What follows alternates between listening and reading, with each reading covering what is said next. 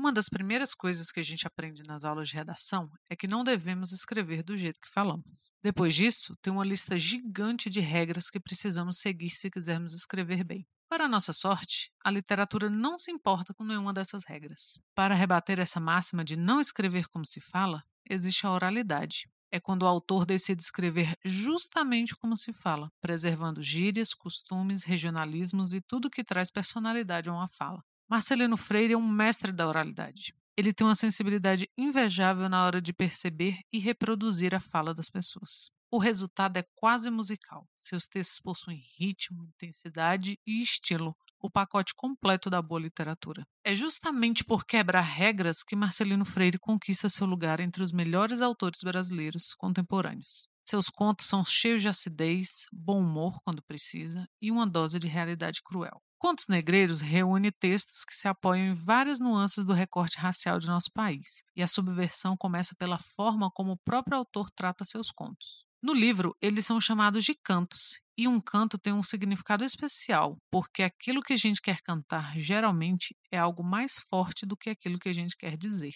Marcelino conduz esses cantos como um maestro. Quando escolhe usar poucas palavras, consegue nos impactar. Quando escolhe usar muitas palavras, também. Ele é como um bom cantor, sabe emocionar tanto ao lado de uma banda quanto cantando sozinho, sem acompanhamento. E os cantos de contos negreiros são músicas daquelas que ficam com a gente. Os acertos do livro são numerosos, mas a gente precisa admitir que nada disso seria possível se não houvesse aqui um autor disposto a quebrar todas as regras da redação e passear pelo texto esbanjando oralidade. Esse é o Suposta Leitura, seu podcast quinzenal de literatura. Eu sou o Lucas Mota. E eu sou a Ana Raíssa. E hoje a gente vai falar sobre mais um livro de contos do Marcelino Freire. Se você escutou nosso episódio anterior com as melhores leituras do nosso 2022, vocês perceberam que esse livro, Contos Negreiros, está na lista da Raíssa. E é claro, eu fui correndo ler, então logo na sequência a gente já vai fazer um episódio sobre. Inclusive, a gente não falou isso no episódio, mas vale mencionar aqui agora: Marcelino Freire é o primeiro autor da história do Suposta Leitura a aparecer duas vezes no mesmo episódio de Melhores Leituras do Ano. Então, isso já significa alguma coisa, né? Tem dois livros dele lá. Não só isso, né? Ele, a gente já falou de livro dele, a gente já falou sobre livros com ele aqui no Suposta Leitura. Então, se você gosta do Marcelino, nós somos a sua galera e vamos conversar sobre esse livro logo depois dos recados. Para quem está chegando aqui pela primeira vez, é sempre bom lembrar que o Suposta Leitura é um podcast quinzenal. Cada duas semanas, sempre às quartas-feiras, sai um episódio falando sobre literatura. A gente teve muitos ouvintes novos esses últimos dias aí, então todos sejam muito bem-vindos, sejam bem-vindas, bem-vindes, enfim. Para você não perder nenhum episódio, é só assinar o feed do Suposta Leitura em qualquer aplicativo da sua preferência. É só procurar por Suposta Leitura, a gente está em todo lugar, incluindo o Spotify. Já que você vai lá assinar o feed, não custa nada também a gente pedir um favor para você. Avalia o Suposta Leitura lá, dá os seus cinco estrelas para a gente, porque isso é muito importante. Para você, leva coisa assim, menos de 5 segundos. Para a gente, faz uma diferença gigante e apresenta suposta leitura aí para novos ouvintes. E se você quiser estar em contato com a gente nas redes sociais, nós estamos no Twitter, no Instagram e no Telegram, como Suposta Leitura, nas três redes. E se quiser mandar um e-mail pra gente, é supostaleitura.gmail.com. Eu sou Lucas Mota, eu também tô no Twitter e no Instagram, no arroba mrlucasmota. E eu sou Ana Raíssa, eu também tô lá no Twitter, é arroba Ana Raíssa, tudo junto com dois N's, dois R's e dois S's. E vamos pro episódio. O Contos Negreiros, como o título diz, é um livro de contos. Ele foi lançado em 2005 pela Record, ou Record, e ganhou o Jabuti de melhores de livros de contos e crônicas, né? Foi no mesmo ano que o Silviano Santiago ganhou também. Ou seja, né, não é de hoje que o Marcelino está produzindo, aliás, ele produz desde a década de 90. Ele dá também, o Lucas pode falar com mais propriedade sobre isso, pois já fez curso com ele, da oficina de escrita. Eu tive o prazer de vê-lo na Bienal do, de Brasília, aqui do livro. Depois de tanto tempo sem eventos presenciais, eu fui lá ver o Marcelino. Então, o, a minha edição que vamos conversar hoje é autografada, desculpa, Lucas. Belo autógrafo. Não percam a chance de ouvir Marcelino. Não só ler Marcelino, eu falei disso das outras vezes que a gente falou dele. E alguém lá no grupo dos Posta Leitura mandou um link do audiobook desse, do, do Contos Negreiros, e é narrado pelo próprio Marcelino. Então não perca. Se você não conhece Marcelino, escute Marcelino. Se você conhece Marcelino, ouça Marcelino. Já começa assim o episódio, a gente já vai começar assim. Livro de conto, como sempre, eu sempre falo isso aqui, não é uma, um livro assim que se tenha sinopse. Não dá para contar uma sinopse só porque são várias histórias curtas, mas para a gente saber mais ou menos o que esperar desse livro. É um livro de contos do Marcelino Freire, então você já pode esperar algo de alto nível. Mas ele é um livro, um livro que ele passeia muito pela temática racial. O nome Contos Negreiros ele já entrega isso um pouco, então você sabe que você as histórias elas vão tratar de questões raciais de um jeito ou de outro. Ele vai visitar muitos e muitos aspectos das questões raciais, especialmente questões raciais aqui no Brasil, no nosso país. Assim, se você tem aquele conhecido seu, aquele parente seu, aquela pessoa maravilhosa que repete que não tem racismo no Brasil, talvez esse aqui seja um, um excelente livro para você recomendar para essa pessoa e dizer para ela, ó, lê, lê com carinho isso aqui, dá uma olhada no que, que ele tem para dizer, porque apesar do nome Contos Negreiros, ele pode eventualmente remeter aos navios negreiros da época da escravização, então, mas não não não estamos falando aqui de um trabalho de época. Nós estamos falando aqui de histórias contemporâneas. Ele não deixa claro a época, mas pela ambientação parece muito que é nos dias atuais, nos dias de hoje. Então a gente está falando do Brasil de hoje, para todos os efeitos. Né? Então, esse aqui é um, um excelente livro para a gente tratar dessas questões. Neste livro tem o, o conto Totonha, que a gente falou bastante dele quando a gente comentou Seleta, então ele é originalmente publicado nesse livro. E tem outro conto, vou entrar nos meandros aqui, do qual eu gostei muito. O livro ele é dividido, os contos são divididos como cantos, né? Então tem o canto primeiro, o canto segundo e, e os respectivos títulos. E tem um que, assim, eu, eu já estou sem adjetivos para Marcelino, que chama Trabalhadores do Brasil. Cara, é, é isso que o Lucas está falando, assim, ele tem esse apanhado, ele trata a raça de uma forma muito direta e muito certeira, no sentido que, hoje em dia, por conta das redes sociais, isso não é um. Tô falando que isso é ruim, tô falando que isso acontece a gente tem que pisar muito em ovos quando a gente fala uma coisa, porque né, a pressa de ler nas redes sociais, as pessoas já tomam, é, já, já tem comentários a fazer antes de terminar de ler qualquer coisa. Então a gente tem que ficar se explicando em tudo que fala. E para o texto literário isso é muito ruim. Mas para o texto do dia a dia ali de Twitter, de Instagram, de Facebook, se é que ainda existe, a gente tem que ficar explicando. Não adianta você usar embora, porém, mais, contudo, falando de um certo aspecto, falando sobre esse. Não adianta você usar recursos estilísticos, morfológicos e de redação para falar as coisas, porque você diz assim. Embora não esteja defendendo tal coisa, temos que ver que. Aí as pessoas já veem, ah, você está defendendo tal coisa. Então se perde essas nuances. E aí a gente sente muita falta disso e a gente vai buscar onde? Na literatura. Porque a literatura, ela tem isso. E a boa literatura, ela é escrita dessa forma. Ela não se explica o tempo todo.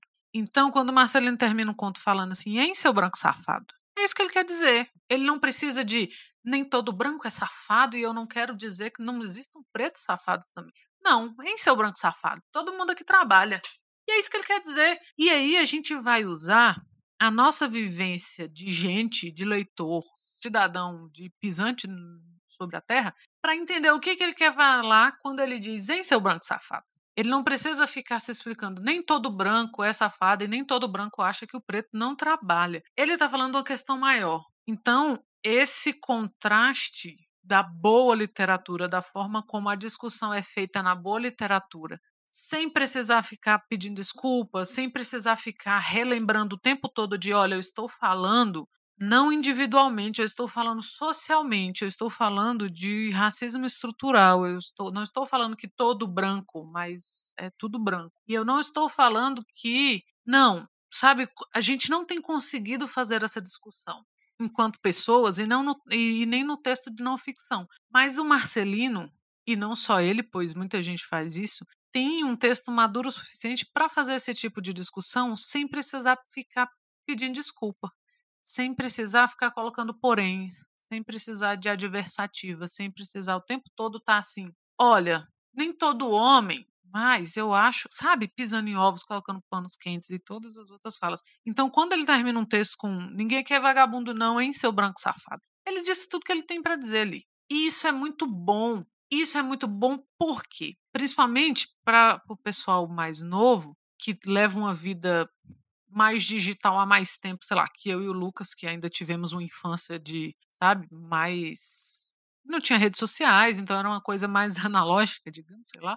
Isso é muito bom porque você sente, intelectualmente, você se sente capaz de entender as coisas sem precisar reagir da forma que rede social, que internet te pede. Então você não precisa reagir. É o texto que ele te dá um baque e a sua vontade não é reagir, a sua vontade é sentar e refletir. É isso que o texto de Marcelino faz com você. A sua vontade é pensar. Nossa, você fica pensativo depois de um texto do Marcelino. Você entende, você apreende, você vê que uma frase bem colocada e o Marcelino, o texto do Marcelino é todo oral. Então é um texto que você não é uma coisa que nem precisa se discutir, é como ele usa a linguagem. Ah, não usa pontuação aqui ali. Isso nem precisa discutir de tão bem feito que, tá, que, é feito, de tão bem que está feito ali. Então não não se precisa discutir isso, não se precisa discutir poréns e nem todo branco e nem todo homem, porque o texto está justo e ele está justo de uma forma que ele não te dá essa margem para reação.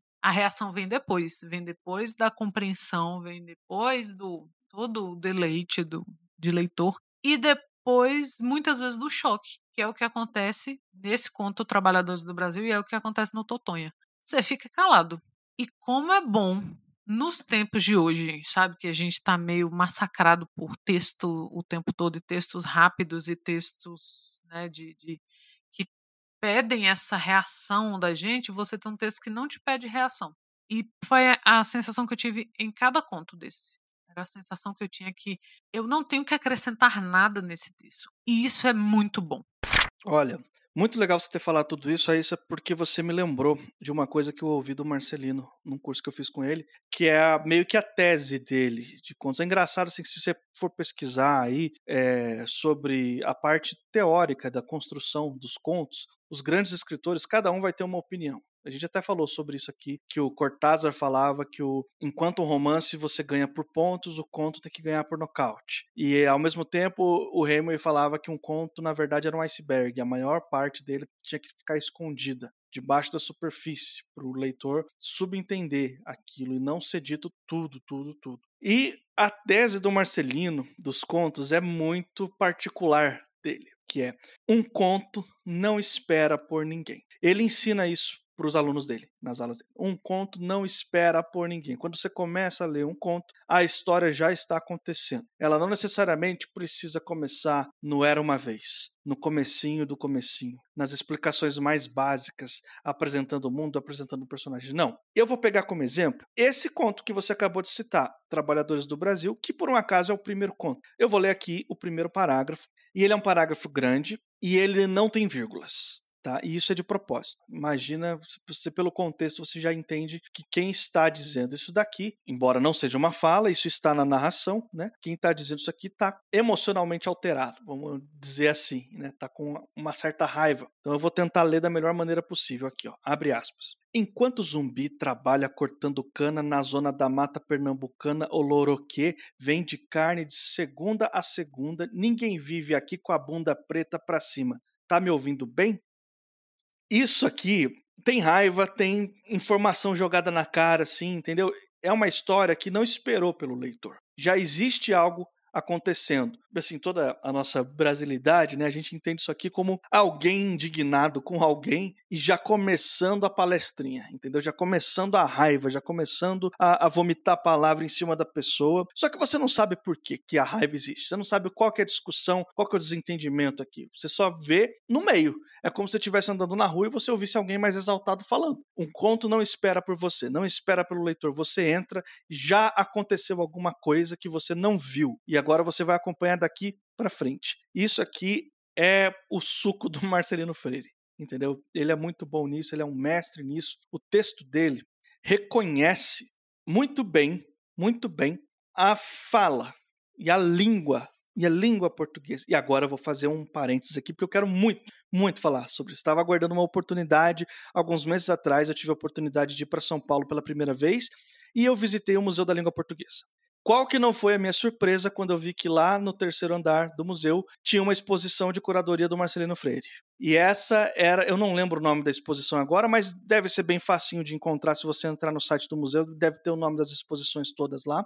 E era uma exposição que a ideia era mostrar as muitas línguas portuguesas faladas no Brasil, regionalismos, pessoas falando gírias, seja na periferia de São Paulo, seja numa comunidade ribeirinha lá no Amazonas, entendeu? Ele, ele faz um recorte muito amplo e você e é bem legal o museu assim você bota uns fones de ouvido você escuta as pessoas falando então você de um, de um, de um vídeo para outro assim você percebe que o pessoal fala muito diferente é o mesmo idioma é mas isso faz um eco muito grande com uma outra coisa que eu escutei do Marcelino Freire que é o seguinte isso ele, claro, está falando isso dentro de um contexto de escritores, pessoas que trabalham com a criação artística, textual. Né? Você escreve usando aquela gramática que você aprendeu na escola? Aquela?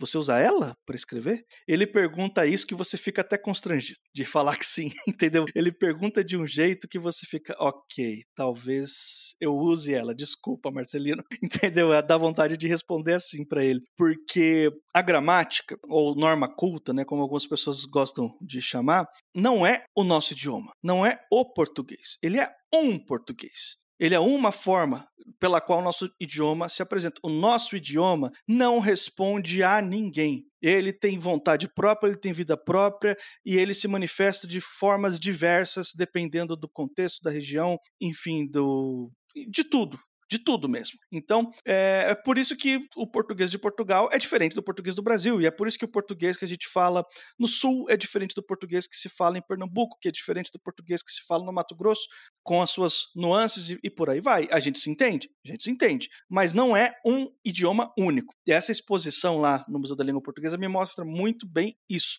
Por que, que eu estou fazendo todo esse parênteses aqui? Porque agora eu vou voltar para os contos aqui do, do Contos Negreiros. Sendo o Marcelino um mestre do oralismo, ele precisa obrigatoriamente ter a sensibilidade para entender que a nossa língua, ela não é uma coisa só, e que a norma gramatical é uma forma possível de se manifestar o português, mas existem N formas. E ninguém controla isso. A gente pode tentar catalogar, a gente pode tentar contar quantas gírias existem mas ninguém consegue chegar no número final, porque ninguém controla, não se controla esse tipo de coisa. Algumas coisas, elas são mais fortes do que a vontade de se pesquisar elas, entendeu? E, e, e é assim que é. Não, não há nada que a gente possa fazer sobre isso. A gente precisa entender que o português do catador de papel que nunca teve é, educação formal na escola, que é semi-analfabeto, que ele não teve acesso a nenhum tipo de livro, que ele fala de um jeito mais simplório, que ele talvez seja tido como uma pessoa ignorante por um pessoal mais elitista, mas a gente tem que entender que o português que ele fala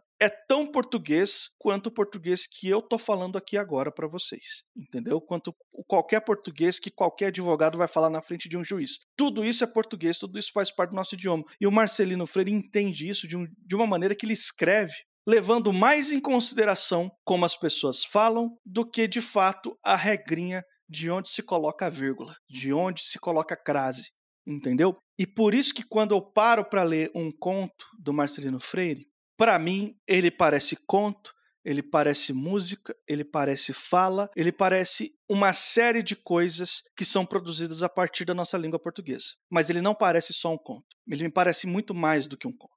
Resumiu uma graduação em linguística e agora muito bem. Embora existam esse tipo de leitor, eu não sei se é o nosso perfil de ouvinte, eu acho que não. Mas o leitor castiço, né? Português tem que ser perfeito, oh meu Deus, não colocou itálico nessa palavra estrangeira aqui e tal. Eu acho que não, eu acho que como leitores a gente vai amadurecendo para chegar nesse nível de entender que a linguagem é uma ferramenta ali dentro do texto, né? Se você ainda não amadureceu o suficiente para isso, você vai amadurecer nesse livro. Porque não seria a mesma, a mesma coisa escrita de outra forma. Tudo isso é, é pensado, tudo isso é parte. E tudo isso é que deixa o texto muito oral. É, é um texto para ser ouvido, basicamente. Assim. Eu, eu não consigo ler sem ouvir a voz de Marcelino. Assim. Dito isso, você tem esses temas que são tratados por essas pessoas que usam esse português e que você consegue, por conta da linguagem, localizá-las no tempo e no espaço ali. Em que região do Brasil? Quem é essa pessoa dentro do espaço urbano? Né? Geralmente são pessoas de periferia, são pessoas de terreiro, são pessoas do subúrbio. Então tem tu... e tudo isso está ali, como eu disse antes, sem você precisar desenvolver longamente. Fulano pegava o metrô todo dia ou pegava dois ônibus para chegar na capital para trabalhar. Não, pelo jeito que ele fala e pela forma como o texto é apresentado, isso que o Lucas falou é importantíssimo. O texto está acontecendo, não está esperando pelo leitor para começar. Está acontecendo. Você que pegou ali o bonde já andando e você consegue entender tudo aquilo. E o texto vai. E aí, o, o Lucas lembrou do, do Hemingway, eu estava pensando em comentar isso mesmo. É a ponta do iceberg.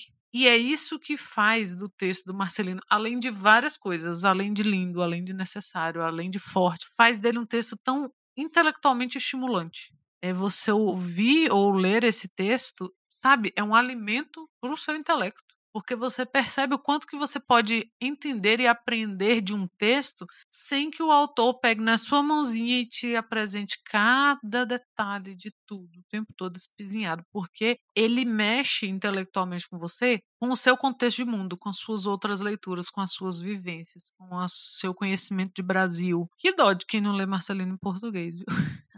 porque é o seu conhecimento de Brasil, de rua, de onde você nasceu, de, das pessoas que você conheceu, que vão te dar a mão ali na hora de falar desse texto e na hora de falar desse livro. Então é um livro para se revisitar. Assim como o Seleta, que também é um livro que desde então eu tenho relido alguns contos volta e meia, e são contos que voltam, que você fica lembrando deles, o Contos Negreiros é a mesma coisa, é um texto para ser revisitado sempre para você lembrar, para o texto ir crescendo dentro de você, para de vez em quando você tá ali, ó, você não estava nem pensando nisso e te vem uma frase. Você ou te vem a sensação daquele texto, ou te vem a imagem que aquele texto te criou. Então é um texto intelectualmente estimulante, eu nem sei o que dizer assim. Eu acho que, que é, eu li muito rápido, o Lucas também eu sei que, que leu de uma tacada assim, mas fica. Não é que ele que ele você lê muito rápido porque ele passa. Não, isso que ele vai ficando com você e ele vai ficar maior a cada vez que você pensar sobre aquilo.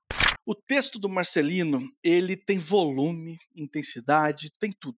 Você sente o que, que ele está falando, porque eu, ó, eu não sou ator, eu não sou ator não, eu não sei interpretar, não sei fazer essas coisas, mas eu vou tentar dar um exemplo aqui para quem está ouvindo, que é o seguinte: imagina que eu chegue para você e fale, poxa, eu estou muito chateado hoje. Agora imagina que eu chegue para você e fale, eu estou muito chateado hoje.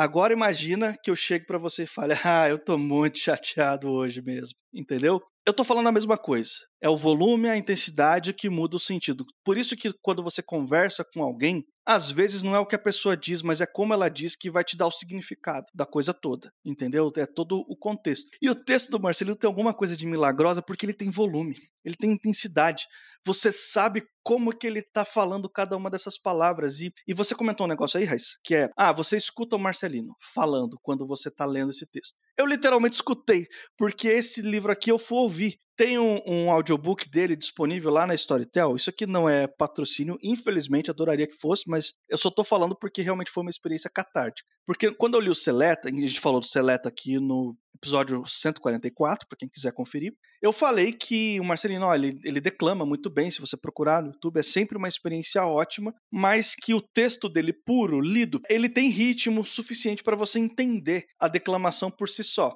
E aí eu quis ter a outra experiência agora. Vou pegar o livro para ler pela primeira vez e vou ouvir. E a narração é de quem? Do próprio Marcelino Freire. Por isso que eu fui ouvir esse livro aí.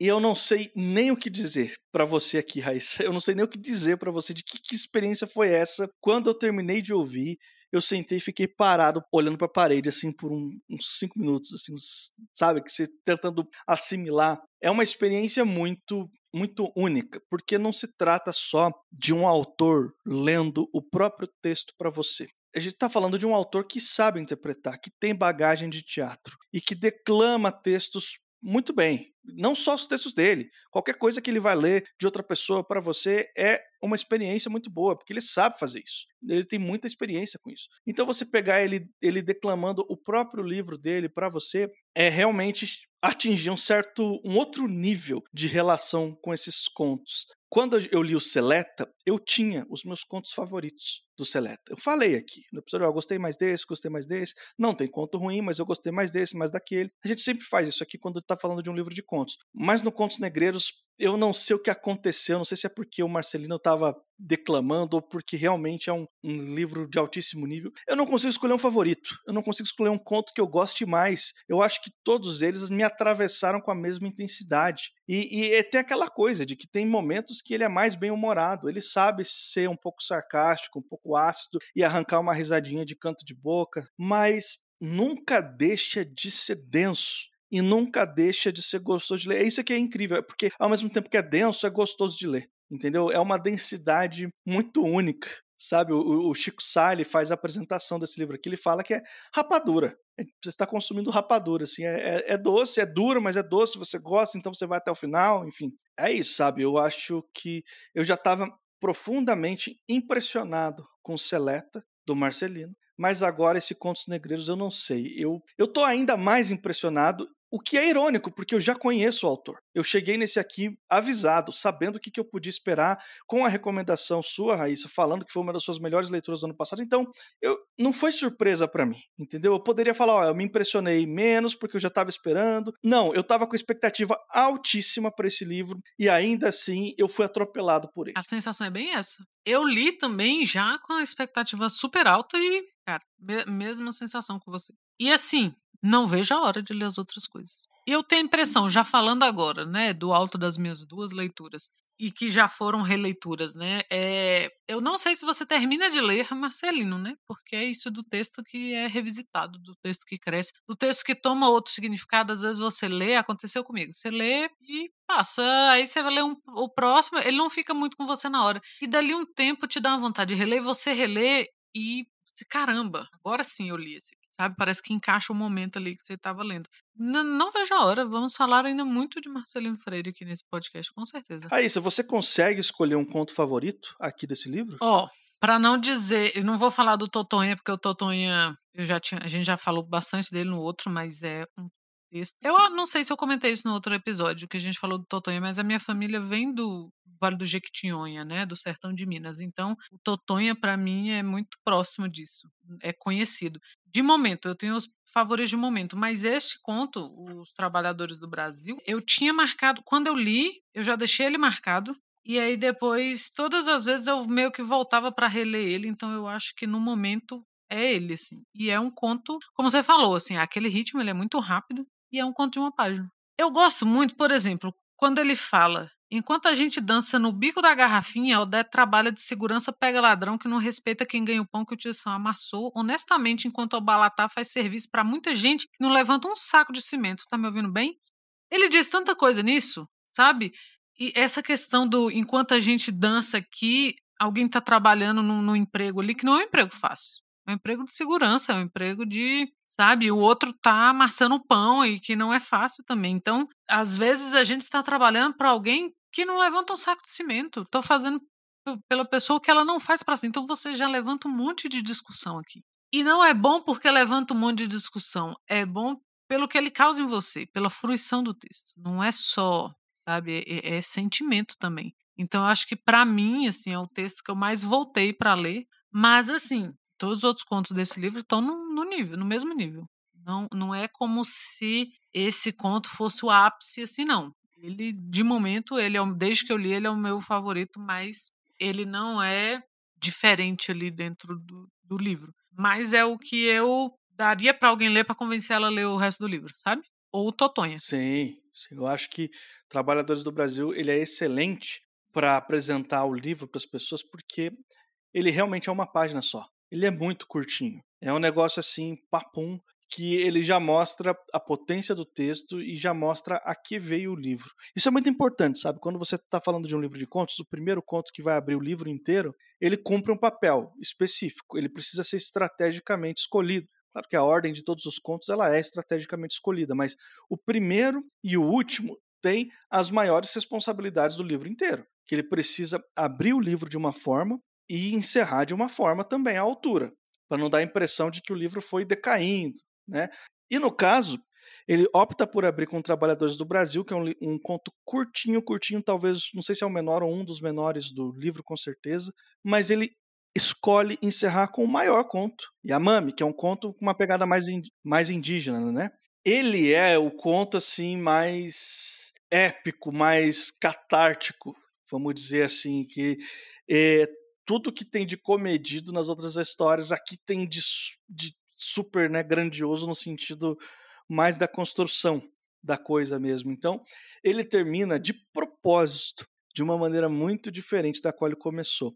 Porque no começo, o objetivo era causar um impacto grande com poucas palavras. E no final era causar um impacto grande com mais palavras, entendeu? Não era para terminar rápido, era para terminar de uma maneira como você termina uma, uma música que gruda na cabeça, sabe? Aquela música que chiclete, você termina ela de um jeito que você ainda fica ouvindo os versos dela na sua cabeça depois. E ele termina esse livro aqui desse jeito, com um conto que ele continua ecoando na sua cabeça, assim. Eu, talvez o conto mais longo do livro. Eu fiquei com essa impressão que ele começa com um conto mais curto e termina com um conto mais longo, e tudo isso é de propósito. Ele está querendo brincar com a capacidade que ele tem de impactar a gente, independente da quantidade de palavras que ele tenha para isso. É, eu tinha percebido isso, mas não tinha pensado nesses termos. Foi interessante que você falou que é, tem o mesmo impacto, não é porque é um texto mais longo que ele não tem impacto. E essa ordem ficou muito interessante, porque eu acho que é daí que vem. É, eu acho que o que você falou abriu aqui com a chave o que eu estava pensando. É daí que vem essa impressão de que o livro não acaba, que você não termina de ler. É dessa escolha, que é uma escolha acertadíssima. E Raiz, para quem você recomenda esse livro aqui do Marcelino Freire, Contos Negreiros? Todo mundo que é alfabetizado e quem não é também, porque dá para ouvir. dá, assim. Espero que tenha em braille, mas assim, todas as formas de leitura que você possa consumir, esse livro é indicado. Se você está ouvindo a gente nesse momento e você é uma pessoa, por favor, lê esse livro porque é para você. Exatamente. E com isso, a gente vai chegando aos finalmente aqui desse episódio do Suposta Leitura. Muito obrigado a você que ficou com a gente até o final. Eu sou o Lucas. Eu sou a Ana Raíssa. E a gente volta em breve.